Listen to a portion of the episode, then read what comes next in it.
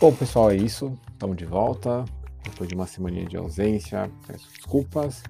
Mas a gente está aqui. Hoje vou trazer algumas pautas que separei para vocês. É, entre elas, o vazamento de áudio aí do presidente do maior banco de investimentos do Brasil. Vou comentar também um caso de estupro que aconteceu no metrô, uma coisa, nossa, seríssima. Infelizmente, a violência contra a mulher é uma coisa super presente na nossa sociedade, né? É, tem também a primeira polêmica de maior repercussão em torno da questão do, do Superman é, gay, o Superman bissexual. E também vou fazer uma diquinha de filme para vocês. Tá legal? Final de semana prolongado aí pela frente. Quem ficar em casa, quiser assistir alguma coisa, eu vou fazer uma recomendação. Filme antigo dessa vez. Espero que vocês gostem. É isso, nossa viagem está começando. Podem apertar os que a gente vai decolar. Eu sou o Vitor e esse é o nosso podcast Sem Novidades.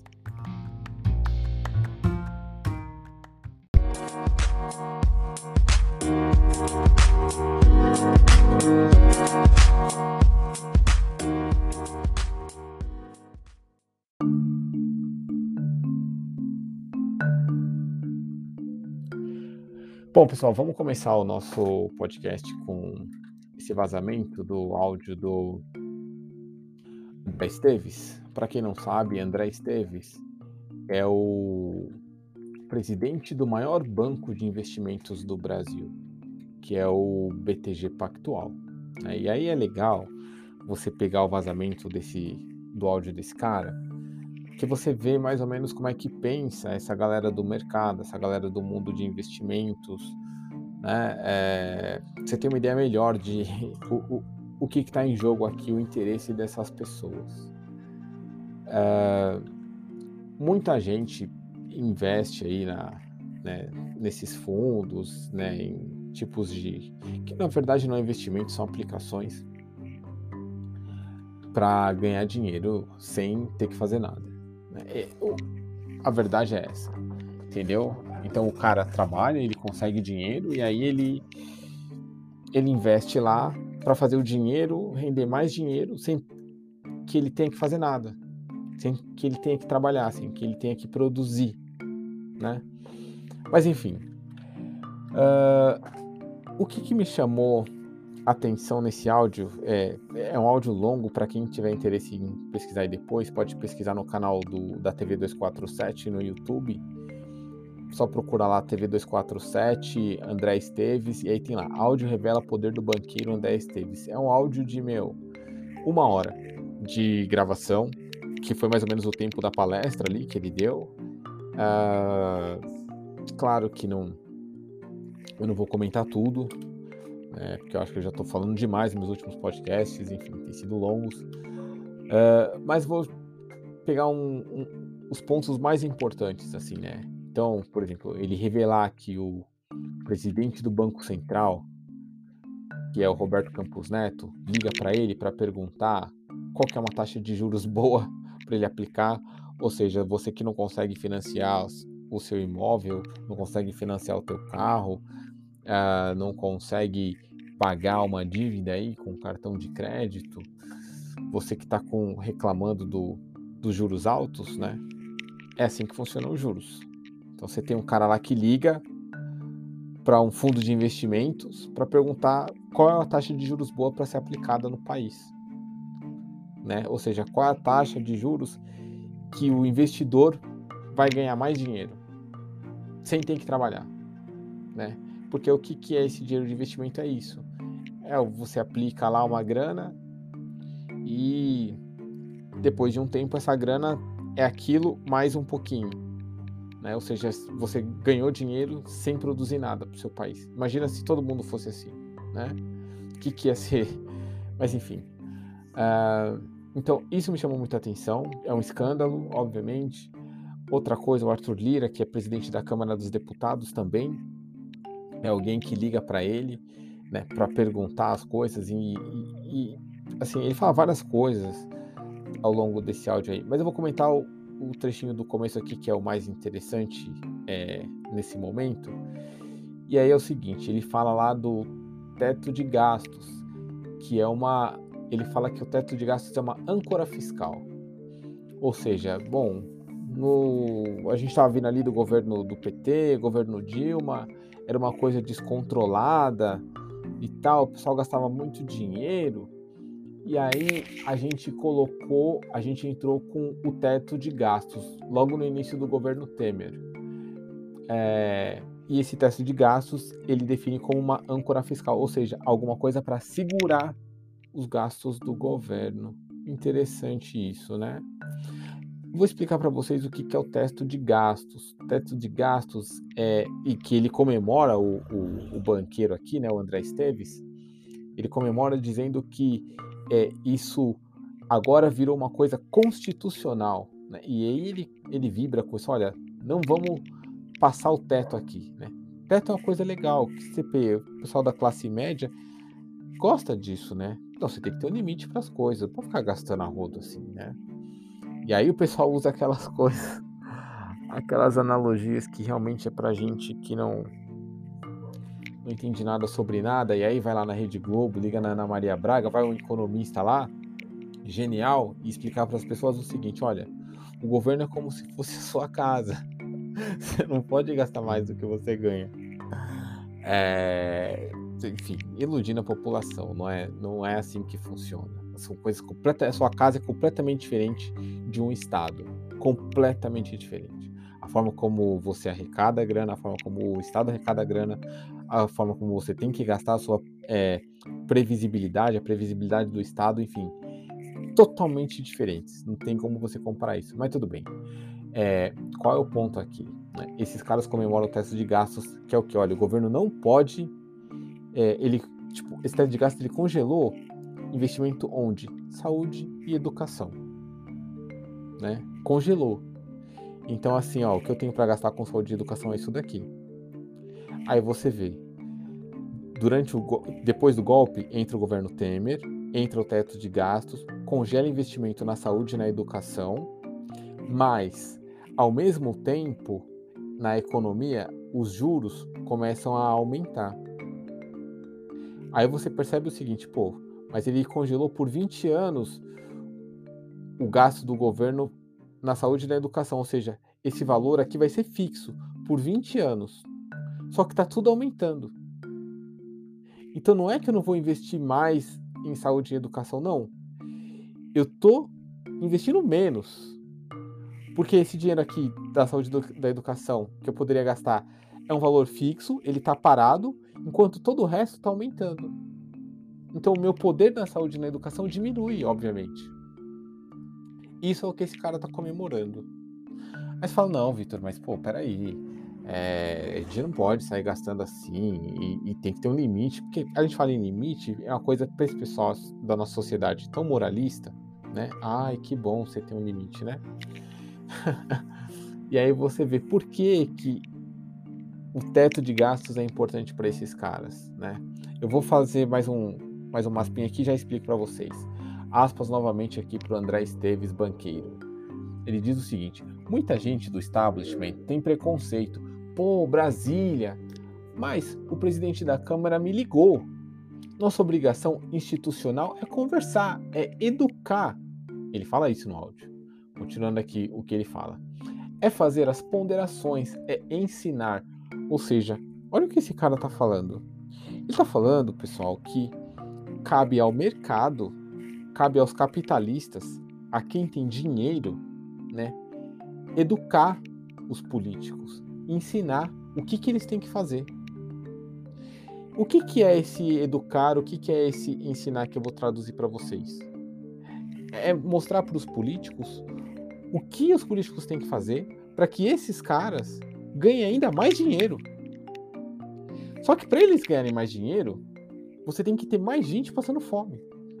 Você tem que ter mais gente indo ao nível de pobreza desumano. Né? Você tem que ter gente hoje, por exemplo, sem conseguir cozinhar um arroz, porque não tem dinheiro para comprar o gás. Né? Você tem gente hoje que tem fome, que não teve comida em casa, né? que não vai ter comida em casa depois de passar o dia inteiro na rua. né? Para esses caras ganharem mais dinheiro. É isso que ele está falando aqui, né? E aí ele ele continua dizendo o seguinte, abre aspas aqui para o André Esteves. O teto de gastos criado no início do governo Temer era uma âncora fiscal para um Brasil que havia se perdido completamente nas contas públicas, em cima da cabeça econômica da Dilma, se é que dá para chamar de cabeça. E aí você vê, né? Aproveita que é mulher, aí já fala que não tem cabeça, é burra mesmo, né? Não é tão inteligente quanto Michel Temer, né? esse gênio. e aí, é... e aí eu queria fazer um paralelo com uma reportagem que foi até enviada por um ouvinte do podcast, o Ricardo. É, é uma reportagem que saiu em alguns. saiu no caderno de economia do UOL. E ela também saiu aqui na BBC. Eu vou ler a, a da BBC aqui. É uma publicação agora do dia 21 de outubro da Thaís Carrança para a BBC News em São Paulo. Então a matéria é o seguinte: Ambev, Vivo e Pão de Açúcar. Conheça os 10 maiores devedores dos estados brasileiros, segundo a FENAFISCO. Os estados brasileiros somavam 896,2 bilhões em dívidas a receber de empresas em 2019, aponta estudo inédito realizado pela FENAFISCO, Federação Nacional do Fisco Estadual e Distrital entidade sindical que representa os servidores públicos fiscais tributários. Então, entre 2015 e 2019, esse montante de dívida cresceu 31,4%, e o valor devido pelas empresas aos estados equivale a 13,2% do PIB, ou seja, o produto interno bruto brasileiro. São impostos, contribuições e multas que deixaram de ser pagos pelo setor privado registrados como dívida ativa após o fim, o fim do prazo legal para pagamento ou após decisão final em processo administrativo regular. Então, é, o, a reportagem diz também o seguinte: o Atlas da Dívida Ativa dos Estados Brasileiros foi feito a partir de 17 estados que divulgaram seus números publicamente na internet mediante requisição do fisco. Uh, Segundo o economista Juliano Goulart, autor do estudo encomendado pela entidade, o levantamento revela como bilhões de reais em recursos públicos estão indevidamente em poder da iniciativa privada, quando poderiam estar sendo destinados para políticas públicas de saúde, educação e segurança pública, por exemplo. Aí, abre aspas aqui para o Goulart. No Brasil, não tem crime tributário se você rouba uma caixa de leite ou um pacote de bolachas, você está sujeito ao Código Penal. Mas na tributação, você faz planejamento tributário e elisão fiscal e não é criminalizado. Olha que interessante, né? Ou seja, se você pegar aí esse montante que eu vou repetir para vocês, porque é um valor realmente interessante, né? 896,2 bilhões. A gente fala isso, parece que é muito, mas é que vocês não. Eu acho que, assim. Vocês não conseguem ter dimensão do que é esse dinheiro. Né? Não dá para ter dimensão do que é isso. Pensa o seguinte: o que, que você faria hoje se caísse aí na sua conta 35 milhões de reais? Imagina, 35 milhões de reais né, na sua conta hoje. O que, que você faria? Imagina que caísse 35 hoje e mais 35 amanhã, 70 milhões de reais. Quantas casas você compraria? Você conseguiria comprar a casa do seu sonho? Você conseguiria comprar o carro que você quer? Você conseguiria nunca mais trabalhar com 70 milhões de reais na sua conta? Meu, 70 milhões. Agora imagina o seguinte: esses 70 milhões viraram 100. 100 milhões. 100 milhões, né? Era 35, depois chegou mais 35, chegou a 100 milhões.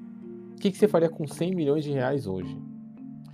Aí você imagina o seguinte, esses 100 milhões de reais, né, é, é, que é muita grana, né? Não sei quantas casas você conseguiria comprar, quantas casas, mas, meu, imagina isso vezes 10. Aí você tem um bilhão de reais. Aqui já começa a ficar difícil de você fazer cálculo. Você já não tem mais muita noção, efetivamente, do que, que são 100 bilhões, é, tipo, 1 bilhão de reais, né? 10 vezes 100 milhões de reais. É muita grana.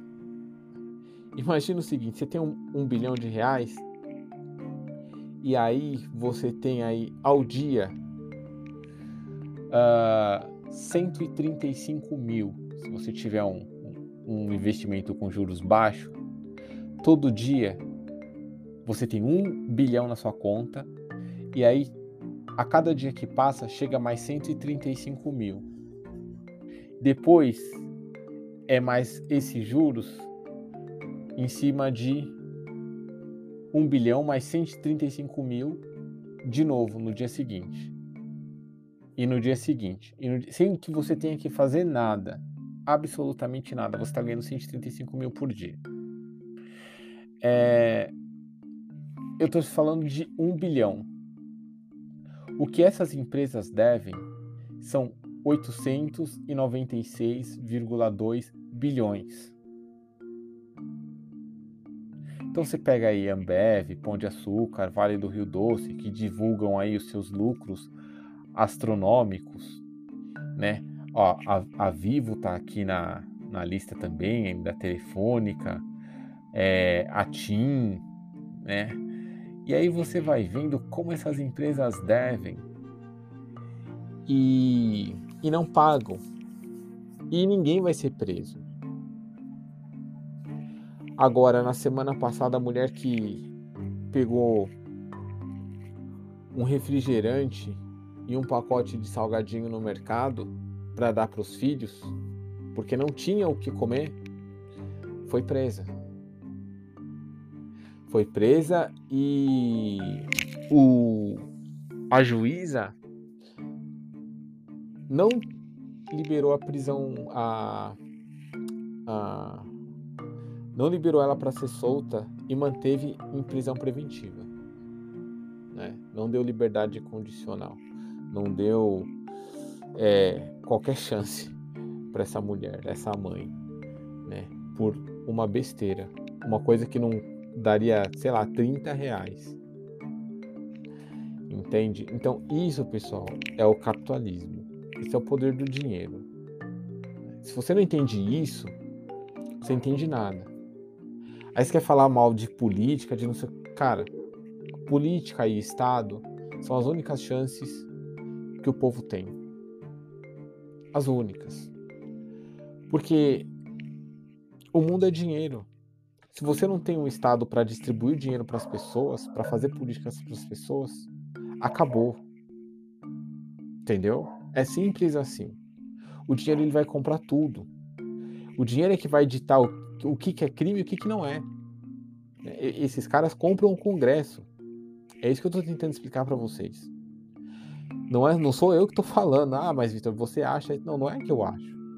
Estou falando que o áudio vazado aqui do presidente do maior banco de investimento, ele abriu a reunião falando para os investidores: olha, o Arthur Lira me ligou agora para saber o que, que eu acho do, da saída do. Você entendeu? O que, que eu devo, o que, que ele deve fazer? né? Ou seja, o presidente da Câmara dos Deputados, que é quem vota as leis, liga para o cara do dinheiro para perguntar o que, que tem que fazer. Por quê? Porque a política é refém do dinheiro. Esses caras que entraram aí no golpe são funcionários do capital financeiro. Eles não estão preocupados com o bem-estar da população. Eles não estão preocupados com o bem-estar do povo. Eles estão preocupados em fornecer lucro para quem colocou eles lá. Isso é um golpe de Estado. Ah, mas o PT, não sei o que, cara. Não é questão de você achar A ou B. Olha o que era aí a vida do pobre nos governos do PT. Ah, olha o que era a vida da própria classe média. E olha o que é hoje. Simples. Né? Se você não consegue entender isso, você não consegue entender nada.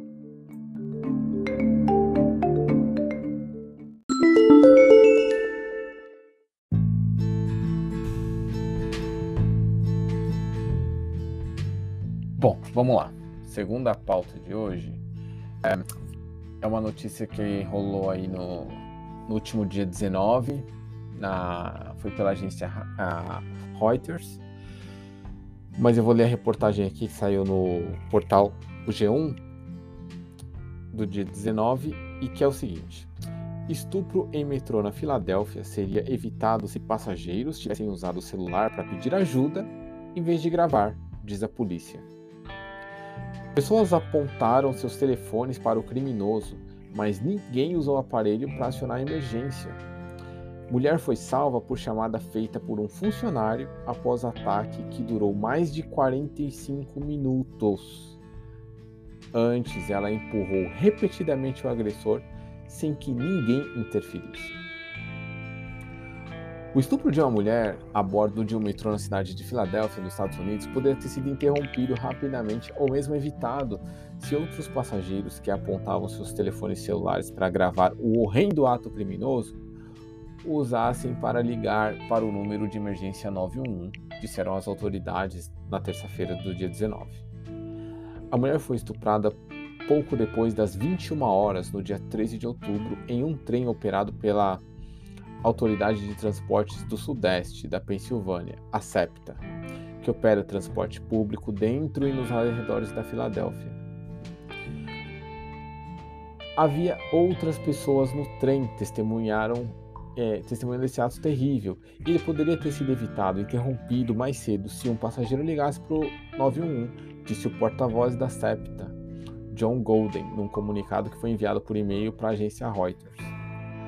A SEPTA e o Departamento de Polícia de Upper Darby está investigando o incidente, mas não confirmaram imediatamente outros detalhes aí sobre o caso. O vídeo de vigilância do vagão mostrou que a mulher tentou repelir o agressor, empurrando repetidamente enquanto ele Inicialmente a apalpava e por fim a agredia sexualmente. Durante o incidente de mais de 45 minutos, outros passageiros apontaram seus telefones celulares para o agressor, mas ninguém interveio. Uma pessoa finalmente ligou para o 911. Foi chamada, foi a chamada de um funcionário da SEPTA, que ele estava fora de serviço, não estava trabalhando e que aí rapidamente trouxe os agentes a bordo, permitindo que parassem o ataque e prendessem o agressor. Finson Goy, de 35 anos, enfrenta acusações de estupro, desvio involuntário de relações sexuais, agressão sexual e outros crimes. Nigoy, que listou seu endereço mais recente como um abrigo para sem-tetos na Filadélfia, foi detido sob a fiança de 18 mil dólares que dá cerca de 100 mil reais. Nossa, 18 mil para 100, enfim. E uma audiência está agendada para o dia 25 de outubro, informou a mídia local, que foi ontem, né? O ataque ocorreu depois que a mulher tomou algumas cervejas depois do trabalho e, por engano, embarcou no trem errado às 21h15. Minutos depois, Nigói entrou no trem sentou-se ao lado dela e começou a tentar tocá-la. O incidente se transformou em um estupro às 21h52. É, é complicado, né, pessoal? O, o, nosso mundo de hoje está muito louco, porque como é que as pessoas é, tiram o celular, filmam e não chamam socorro? Assim, o fato de você não interferir de repente, pode até ser compreensível. O, o, estuprador podia ser um cara gigante, sei lá, de repente podia estar armado, podia ser sei lá o que. É, e aí você fica com medo, né? De repente uma mulher que estava ali presenciando, de repente um idoso, de repente alguém que não tinha condições de fazer nada fisicamente. Mas, pô, se você tem o celular ali, você, você não, não chama o socorro, você não faz nada, né? O vagão tem os botões de emergência para você acionar, para você parar o trem, para você fazer o diabo e, e, você deixar a pessoa ali numa das piores situações que um ser humano pode enfrentar, das piores violências físicas, se não, se, acho que a pior violência física, que seria o estupro, é, é uma coisa assim que faz a gente pensar que tipo de sociedade a gente a gente está vivendo. Um ponto interessante também que eu quero destacar aqui é que nessa reportagem do G1 onde eu li, eles destacam o seguinte: a mulher tomou algumas cervejas depois do trabalho e, por engano, embarcou no trem errado. Ou seja, é, eu não sei porque essa frase está destacada, mas assim, cara, mulher devia embarcar para qualquer destino, tranquilamente. Né? Ela, ela, deveria ter o direito de tomar todas as bebidas que ela quisesse né? e ficar bêbada e sem condições de reagir é, a qualquer coisa. E, e, porque não teria que se preocupar em reagir com qualquer coisa, entendeu? É, não dá para você querer justificar alguma coisa, tipo, mas também tá, bebeu, entrou no trem errado, tava sem condições, e aí, sabe? Tipo, não sei porque essa frase especificamente foi destacada aqui na reportagem, mas assim, cara, desculpa, nada justifica. É, nada justifica o que aconteceu com essa mulher. E nada justifica também né, os filhos da puta que estavam lá gravando sem fazer nada, presenciando uma violência e sem qualquer tipo de ação. Absolutamente lamentável.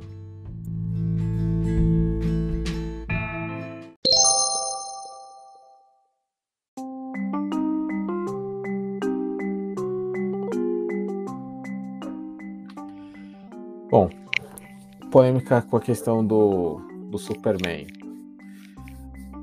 Notícia que está aqui no site do G1. A notícia é de hoje, notícia quente. É, Minas afasta Maurício Souza, que é multado e deverá se retratar após declarações homofóbicas.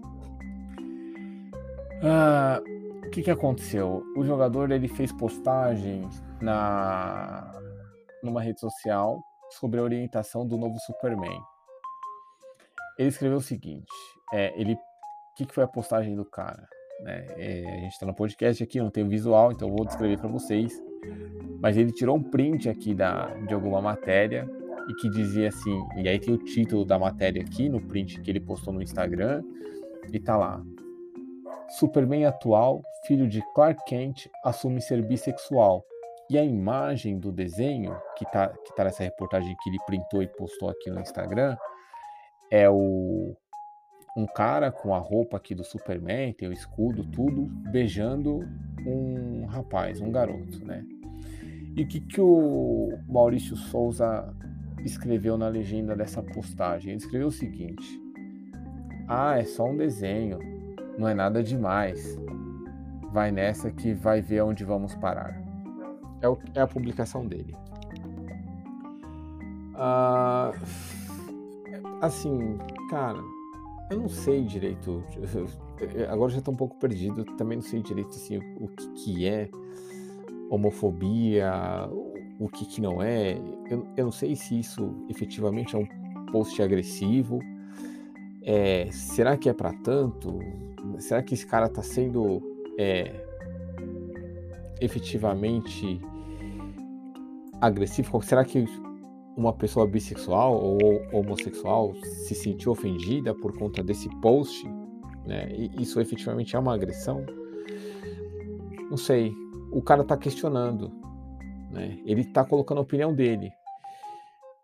Não pode mais? Né? Eu, não, eu não tô tomando aqui lado nenhum, né? Mas o cara tá questionando, falou, cara, vai nessa aí de que é só um desenho, que não é nada demais, que você vai ver onde a gente vai parar um questionamento do cara. Mas isso efetivamente é ofensivo? Isso deveria ser proibido? Esse, esse tipo de opinião não pode ser expressado? Na verdade, não é nem uma opinião, é um, é um. Talvez uma opinião, mas acho que é mais um questionamento, enfim. E aí não, não cabe isso na nossa sociedade? Não sei, assim, eu sinceramente não tenho uma opinião sobre isso. Eu acho, acho complicado, né? Esse, esse tipo de veto, assim, não não sei. Claro que eu tento colocar também e expandir para outras questões, então eu fiquei pensando, poxa, o que não era um, de repente fosse um quadrinho aí 10 anos atrás, 20 anos atrás, e que fosse um, um personagem é, uma, um personagem de um cara negro e uma mulher branca se beijando, se também não teria alguém escrevendo esse tipo de coisa, né? É, e aí as pessoas também não iriam se sentir ofendidas, as pessoas, é, os pretos e mestiços, É, assim, a questão é super complexa, né? Evidente que sim. Mas aí eu acho que para a gente enfrentar esse tipo de coisa, a gente tem que ser muito sincero. Né? Muito sincero mesmo. E, e enfrentar a verdade, assim, né? Que é uma coisa dura às vezes. E aí a minha pergunta, a minha, o meu questionamento para deixar para uma reflexão para quem está ouvindo aqui o podcast é o seguinte: quem vai consumir os quadrinhos do Superman, né? Quem consome gibi, quem consome super-heróis, normalmente são as crianças. Se você for pegar aí é, os bufês infantis, o que mais tem de temática são os caras da da, da Marvel, né? O Capitão América, o Hulk, o Spider-Man. É muito comum nos bufês infantis ter esse tipo de personagem. E o meu questionamento que eu quero deixar para vocês é o seguinte: é, para quem é, acha que a postagem do jogador aqui de vôlei do Maurício Souza foi agressiva, homofóbica e tal, é, você tem o seu filho. Seu filho gosta de super-heróis, é claro, porque desde os 5, 6 anos está lá se relacionando com os super-heróis, os filmes, os desenhos, os quadrinhos, etc. E aí ele tem agora um super-herói que tem, né, na divulgação aqui, é um homem beijando outro homem. Né? Essa é a foto que eles estão usando para divulgar a nova versão do Superman. É, e aí o seu filho ele tem os amigos, né? E, e a criança pequena ela tem a imaginação e ela vai querer imitar o super-herói, ela vai querer fazer os movimentos, ela vai querer usar roupa, ela vai querer tudo. E aí ele tá com os amigos ali e ele de repente você vê o seu filho ali de 10 e 11 anos, não sei, 8 que seja, né? Então a gente vai fazer aqui essa história que é a do gibi e tal. E de repente você vê as crianças ali, os dois se beijando, porque é o que está acontecendo no gibi do Superman né? É, é, é a imagem aqui. E é um questionamento válido. E aí, se você vê o seu filho ali com 10 anos, 8, 11, que seja, né, brincando com o amiguinho, e os dois ali se beijando, trocando carícias, como ele tá vendo no gibi. É... Isso para você seria uma coisa super natural? Super legal? Super tranquila? É, eu não tenho essa resposta que nem filho tenho. Mas fica o questionamento para se pensar. Né? E, e, assim, não acho que tem certo e errado, independente de qual seja a sua posição. Mas é um questionamento que eu acho válido para a gente pensar.